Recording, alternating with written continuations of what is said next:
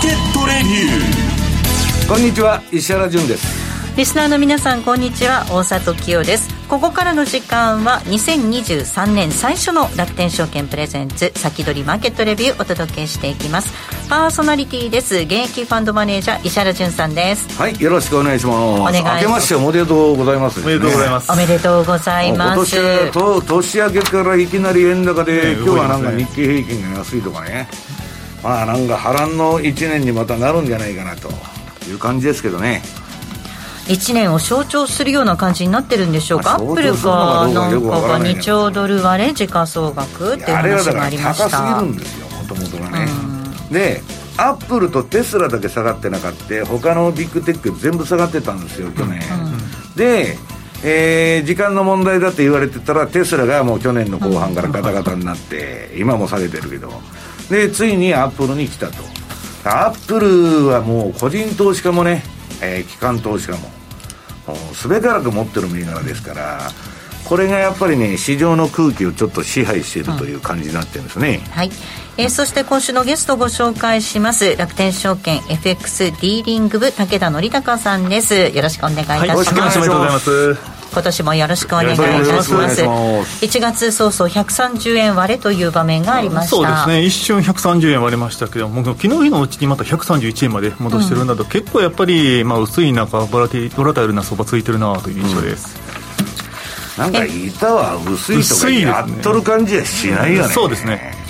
これいつぐらいになったらもうそろそろ、まあ、通常に戻ってくる感じですかもう年末年始スワップとかがむちゃくちゃになるじゃないですか、うん。はい、あれが収まった頃から。そうですね、うん、大体今日からようやく落ち着いてきたかなというふうな感じでした、スワップデータだと見てましても、はい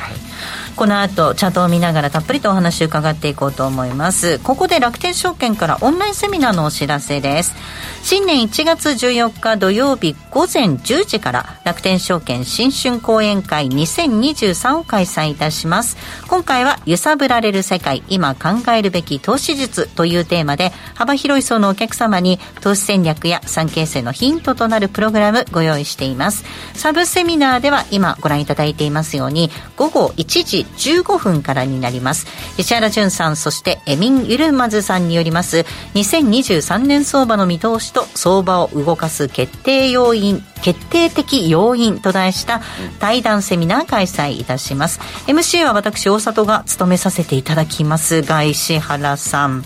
揺さぶられるって僕もあの去年も揺さぶられて今年もまた揺さぶられるのかと。揺さぶられ続けそうですよねしばらく。そのうちあの振動やってるとあの豆腐とかがさ いきなり崩れるみたいな現象あるじゃないですか。あんま揺さぶられると市場全体が崩壊するんじゃないかと。まあでもエミンさんはね以前からねエブリシングバブルの崩壊って、ね、でこれ130円割れるって言ってたから、うん、ましたね。まああれなんですけどまああのー、みんな金利差ばっかり気にしてるんですけどね。あの金利のことばっか、まあ今日も議事録が出るのか、うん、出ます。あのー、もう一つはね QT それとね、私のところにはもう去年から今年に至るまで、アメリカ利下げするんだっていうレポートが来とるわけですよ。はい、で、その反対の、あのー、レポートも来てるんですよ。もうパウエルはインフレファイトするんだみたいな。うん、だけどなんか利下げみたいになったらね、えー、っと、企業の業績役が、いよいよ本格化してくるというかね、まああのー、業績相場になっちゃうと今、今ね、売り上げ上がっとるのに全然利益伸びてない企業ばっかになってきて、このインフレになってからね。うん、で、まあちょっとしんどいなっていうのはあるんですけど、中国が、まああの、ロックダウンをやめたから、これから景気良くなるんだってこ、この頃中国株よく上げとるじゃないですか。はい、うん、だけどそれもね、いや逆だと。うん、あの、世界中コロナが蔓延して、あの、逆なんだとか言っても、何が何やらさっぱりわからんと。だから市場っていうのは自分に都合のいい方を取るんだけど、今ね、あんまりなんか強気の方に誰も傾いてないっていうのがね、ちょっと不気味な感じですけどね。セミナーにぜひご参加いただいて2023年相場は展望していただきたいと思います。この新春講演会にご参加いただいた方には視聴者特典としまして、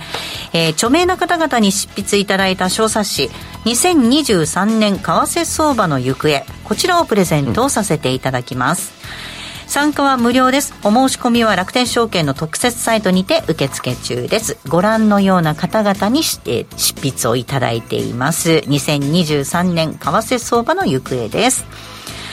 セミナーですが参加は無料です。お申し込みは楽天証券の特設サイトにて受付しています。詳しくは楽天証券のホームページをご覧ください。皆様のご参加心よりお待ちしています。なお、楽天証券の口座をお持ちでない方は口座の開設が必要となります。またこのセミナーでは楽天証券の取扱い商品の勧誘を行う場合があります。さあ、この番組は YouTube ライブでも同時に配信をしています。同時、えー、動画の配信についてはラジオ日経の番組サイトからご覧ください。また、番組のホームページからは随時質問なども受け付けています。番組宛てメール送信フォームからお寄せください。えそれでは進めていきましょう。この番組は楽天証券の提供でお送りします。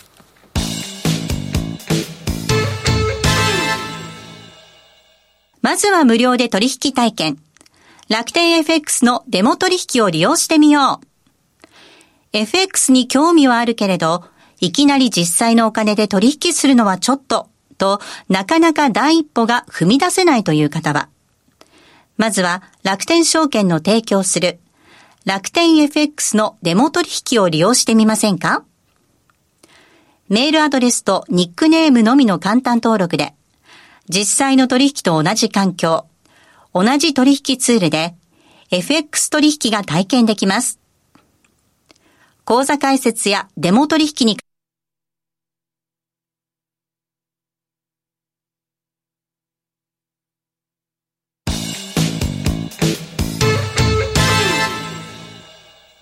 まずは無料で取引体験。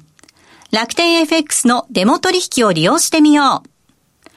FX に興味はあるけれど、いきなり実際のお金で取引するのはちょっと、と、なかなか第一歩が踏み出せないという方は、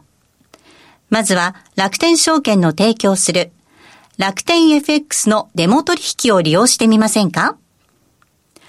メールアドレスとニックネームのみの簡単登録で、実際の取引と同じ環境、同じ取引ツールで、FX 取引が体験できます。口座開設やデモ取引にかかる費用、取引ツールのご利用は、もちろんすべて無料。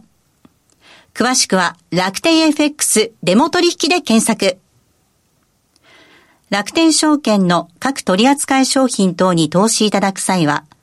所定の手数料や諸経費等をご負担いただく場合があります。また、各取扱商品等は価格の変動等によって損失が生じる恐れがあります。投資にかかる手数料等及びリスクについては、楽天証券ウェブサイトの投資にかかる手数料等及びリスクページや、契約締結前交付書面等をよくお読みになり、内容について十分にご理解ください。金融商品取引業者関東財務局長金賞第195号楽天証券株式会社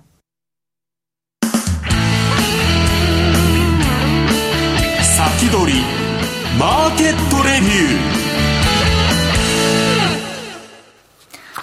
さあ、ではここからは武田則孝さんにお話を伺っていきます。はい、武田さん、2022年は、為替相場大きく動いた年だったんですが、はい、23年どうなっていくんでしょうか、ね、そうですね。あのー、正月明けて1月2日、1月3日の動きを見てると、やっぱりちょっとまあ、まだまだ本格的な、まあ、取引ではないにしろ、うん、やっぱり少し岩含んで動きついてるなというふうな印象です。で、あまり今、あのー、あのー、お客様の取引の玉などを見ていても、そんなに本格的にまだ入ってきてない感じではあるんですが、ただまあやっぱり方向性としては、まあ、例えばドル円なんかはやっぱりドル安っていうふうなところなのかなとい。うふうなところからのスタートかなと見ています、お客さんみんな円買いから入ってるの？えっと、そうですね、えー、っと、ここ最近で見ると逆に円売りで入ってましたね。あ、逆にまた円売りになったんだ。はい、この前あの、円売りしてて、ひっくり返して円買いになったのが、はい、今度は、値頃感から。はい、値頃感から。円売りになった、はい、特に130円台でやはり前半で、あのかなりロングが入っていたのかなというふうなところなんか、あのなんか今年のね、はい、下値の予想、130円とかいう人がいて、今年、そんなに、そんなに高いのかいって言ってたんだけど、うん、いや、中にはいるんですよ、そのアメリカの金利が下がらんと。うん、で、日銀は何もできないという人がいてね、したらまあ金利差だけ考えたらですよ、はいはい、そういう、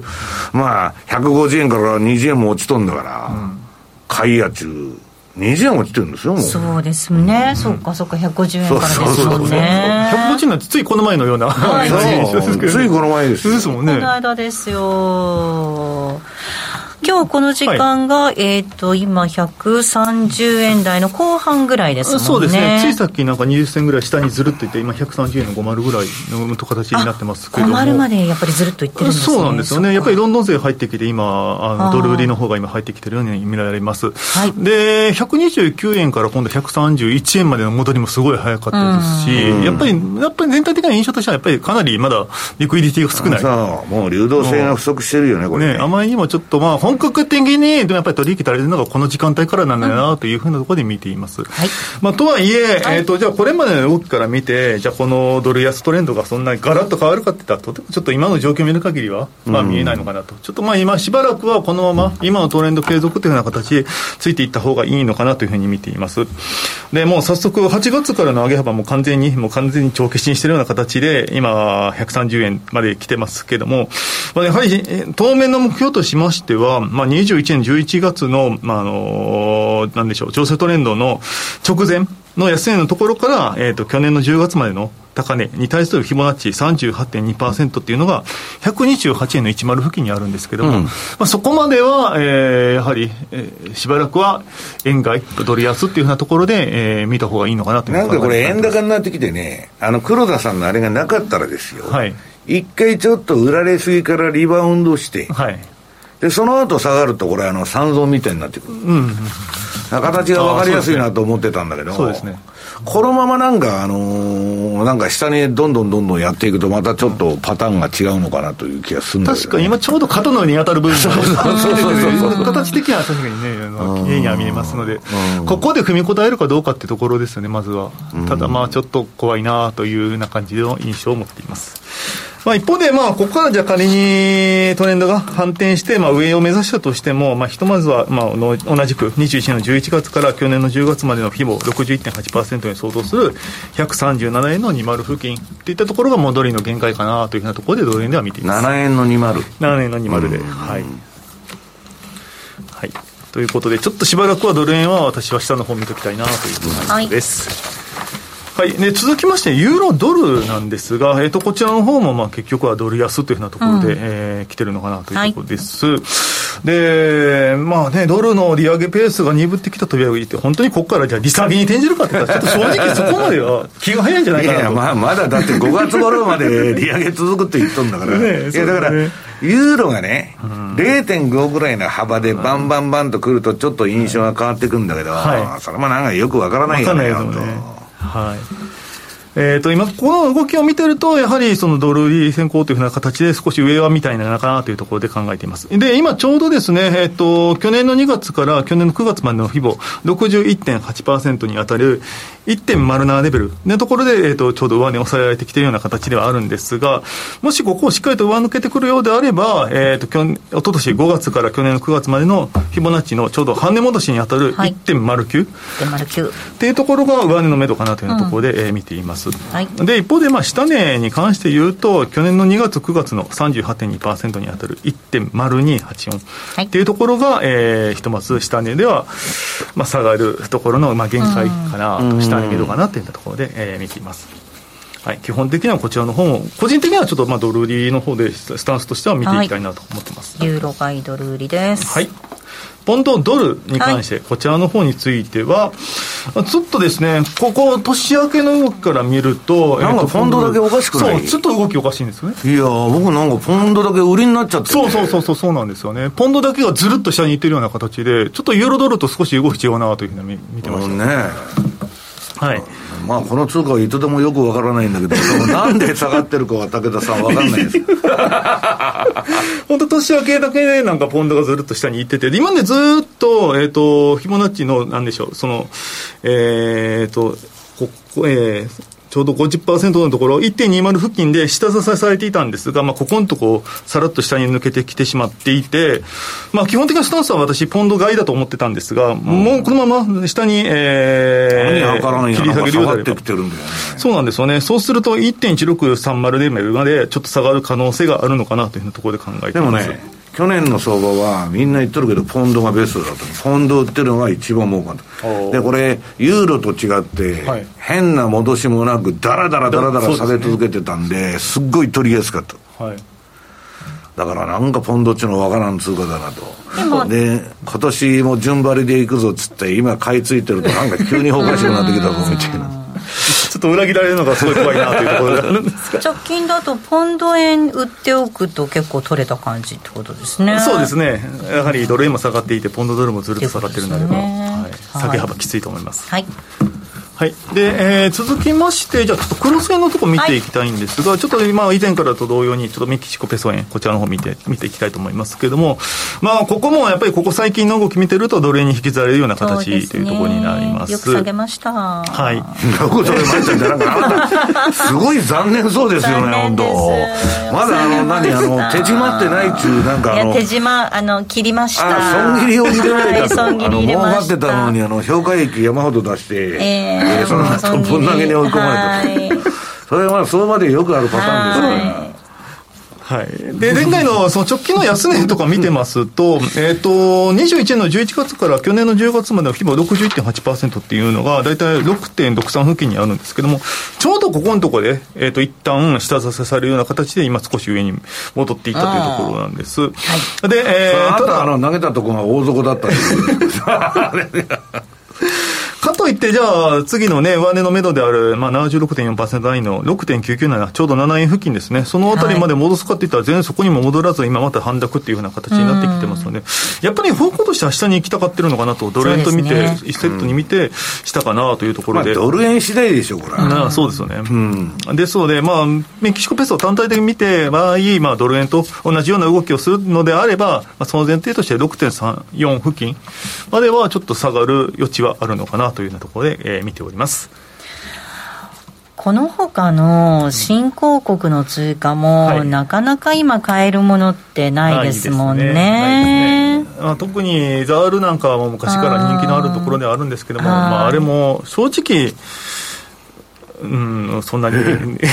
そんなにトルコリラもね、トルコリラも、いまいちだしね、トルコだけはちょっと手出したのも、まあ、トルコは地政学ももうややこしくなってて、何があっても不思議なんですし。ネタニヤフがまたあのイスラエルの復活して、はい、もうなんか中東もね、よく分からなくなってきた。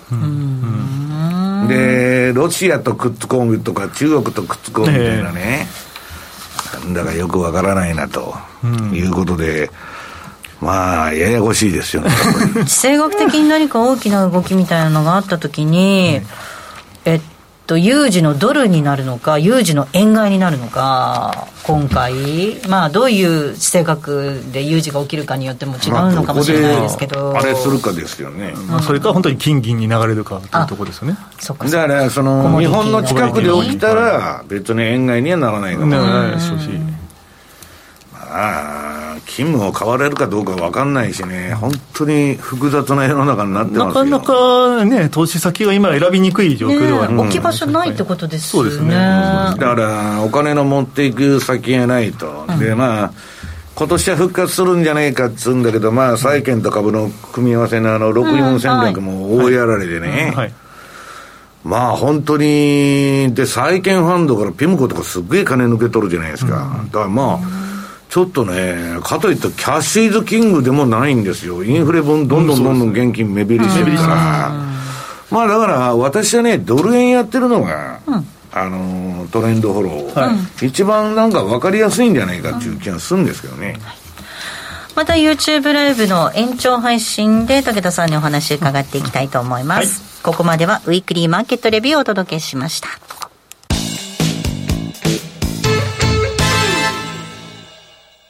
まずは無料で取引体験。楽天 FX のデモ取引を利用してみよう。FX に興味はあるけれど、いきなり実際のお金で取引するのはちょっと、と、なかなか第一歩が踏み出せないという方は、まずは楽天証券の提供する楽天 FX のデモ取引を利用してみませんか？メールアドレスとニックネームのみの簡単登録で、実際の取引と同じ環境、同じ取引ツールで、FX 取引が体験できます。口座開設やデモ取引にかかる費用、取引ツールのご利用は、もちろんすべて無料。詳しくは楽天 FX デモ取引で検索。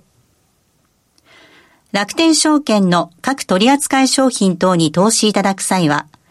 所定の手数料や諸経費等をご負担いただく場合があります。また、各取扱い商品等は価格の変動等によって損失が生じる恐れがあります。投資にかかる手数料等及びリスクについては、楽天証券ウェブサイトの投資にかかる手数料等及びリスクページや、契約締結前交付書面等をよくお読みになり、内容について十分にご理解ください。金融商品取引業者関東財務局長金賞第195号楽天証券株式会社石原淳の相場の肝では、ここからは現役ファンドマネージャー石原淳さんにこれからの相場の肝についてお話を伺います。はい。まあ、あの、繰り返しになりますけど、1月14日土曜日ですね、えー、13時15分から、えー、エミンさんと対談すると。まあ、いつでも言ってますよこれまあ、番組でも紹介してたんだけど、まあ、200日移動平均割って、まあ、年内130円割れも、まあ、えー、いくんじゃないかと。はいでまあちょっと年またぎになりましたけど、はい、いきなり割り込ん、割り込んできてですね、まあちょっとこれキャリートレードの巻き戻しがあの黒田さんのあの20日の12月の、あそこから巻き戻されてるっていう感じはするんですよね、はい、でね機関投資家があんまりまだ対応ができてないみたいなんで、うん、なんか気持ち悪いなという気が私はしとるんですけどね。ねまあ、あとは、えー、っと、えー、2ページ目、1月2日の日にですね、はい、音楽番組何本かやりまして、えー、まだあのー、ラジコで聞けるのかな、はい、タイムフリーで聞くことができると思います。えー、タイムフリーで聞くことができますんで、えー、にや、にぎやかな、えー、これ写真が出てますけど。はい、楽しそう。はい。えー、やり、えー、それが2ページかな。はい、ぜひ。えー、楠木さんたちとやったのは。で、私と大沢さんやったのが3ページですね。はい。えー、相場の話より役に立つと。役に立たないな。何の役にも立たない番組ですけど。人生は愛することだっていう話だ。そうそうそう、そういうことですね。あの、金儲けばっか言ってると道を間違えますよと。そう、怒られました。いう話ですね。大沢さんみたいに金金言うなと、本当に。うるせえと。だから損切りするんだと。はい。で、欲、欲がね、もうキリがないですから、はい、最初から、あの、仕切るポイントっていうのを、ストップポイントと、どこで出るかっていうのをね、えー定めてやらないと。2023年はそうしたいと思います。永久にね、死ぬまで持ってますよ、多分。まあ、あの、それはともかくとして、キャシュウッドさんもね、えー、意地になって今テスラ買ってますから、まだ。どんだけ買うんだよ、と。しんどいんじゃないですか？しんどいって人の金ですからね。いや、そうですけど、よくお金入ってきますよね、みんな。だってファンがいるんだもん、固定の。だって言ってることとやってることが同じで、一つの理念に基づいて、えー、やってるわけだから、はい、ただしね、それはまあいいんだけど、えー、相場っていうのは意地がついちゃうとダメだと。うん、だから、うん、あのー、買えば買うほど損がね、拡大してるのに、はい、今。それはね、ちょっと合理的じゃないという気がするんですけど、ああいうね、エッフェル塔みたいなチャートになっちゃうと、戻らないのよ、武田さん。うん、しばらく L 字で、長く、だからあの、えー、スーパー銘柄を多く抱えるナスダックでもね、うん、2000年にあのナスダック総合指数が5000つけてから、はい、17年かかっとんですよ、高値抜くのに。まあ、そのぐらいね、しんどいもんがあると。ただまあ、あのー、イーロンの場合は宇宙人ですから、まあ、あの、爆発的にまた上げてくるかもわからないけど、当のイーロン・マスクがね、うんこんなもんじゃ株底打たんみたいな発言しとるんで、まあ余計にあれなんですけど、まあそれはさておきね、はい、うん去年の相場のちょっとまあ振り返りみたいな記事が出てるんで、4ページ。えー、株式と債券にとって両方ですよ。債券投資家も株式投資家も両方やられちゃったという珍しい年で、これはね、最悪の年だったと。で、まあ、あの、FRB のインフレファイトがね、まあ、世界的にもうそれで引っ張られて全員やってんだけど、はい、エブリシングバブルを崩壊させたと。うん、まあ、全部買いだったのが全部売りになったんで、何買ってても儲からない相場が去年だったと。おまけにサンタクロースラリーがなかったというですね、非常に珍しい年と。で、うんと、その隣が、うん、これ結構すごいんだけど、えー、世界の金利上昇85年以降で最大と、まあ、株債券で45兆ドル減っちゃったと。でっかいなと、これね。引き締めのペースがすごいんですね。リーマンショック以上の本当は損が出とんですよ。誰も騒いでないけど。株も債券も両方やられてるから、そりゃそうですよね。で、えー、うんと、あ、その次の5ページにそれ書いてあるんですよ。まあこれはゼロヒッティで読まれた記事の特集なんだけど、えー、これね、えっと、世界金融危機、まあ GFC ですね、リーマンショック以来、えー、株式と債券の両方で最悪の予約相場を引き起こしたと。でね、え、っと、債券市場の損失っていうのは金利が上昇するってことは債券が下がるってことだから、これがすごくてね、まあ36兆ドルの、えー、まあ価値が消滅しちゃったと。いや、だからもう最近桁が変わってきてね、昔と、もうなんかピンとこないんだけど、うん、まあ、あのー、騒いでないだけで、みんな損抱えてどうしようどうしようというふうに、特に機関投資家ね、なってると。何かのきっかけで噴出してくる可能性ありますよね、特にね、えー、政府がやってるなんとかファンドとか、名前は言いませんけど、うん、大変なことになっとるんですよ、誰も騒いでないだけで、うん、まあ書かないんですけどね。で、まあ、それはともかく、えー、6ページ、2023年はどうなるんだと。まあ、これはね、えー、 pain だと、痛みだと。言っとるわけですよ。で、まあ、武田さんさっき言ってたように、えー、この、中国、台湾、ロシア、トルコね、うん、トルコでなんか起こるんじゃないかと、本当に。うん、まあ、あれ選挙だっけ、もう。トルコ。うん。あれ、エルドアンってもうなんか選挙じゃなかったっけ。はい。で、まあ、あの、中国とね、仲良くして、またグローバリゼーション復活すりゃいいじゃないかっていう話があるんだけど、そんなことにはなりませんという話でですね、まあ、アメリカ共和党も民主党も、まあ、あの、横向いてますから、あの、まあ、中国とね、うんぬんっていうのは、まあ、しばらくないだろうはい。えっ、ー、と、トルコは6月に選挙が、議会と大統領選挙が予定されているということです。続き、またこの後の YouTube ライブでの、あっという間なんです。今年もあっという間です。はい、はいこの後の YouTube ライブの延長戦でお話を伺っていきます。来週なんですが楽天証券の上田智博さんゲストにお迎えする予定となっておりますのでどうぞ楽しみに。それではリスナーの皆さんまた来週。この後は YouTube ライブでの延長配信となります。この番組は楽天証券の提供でお送りしました。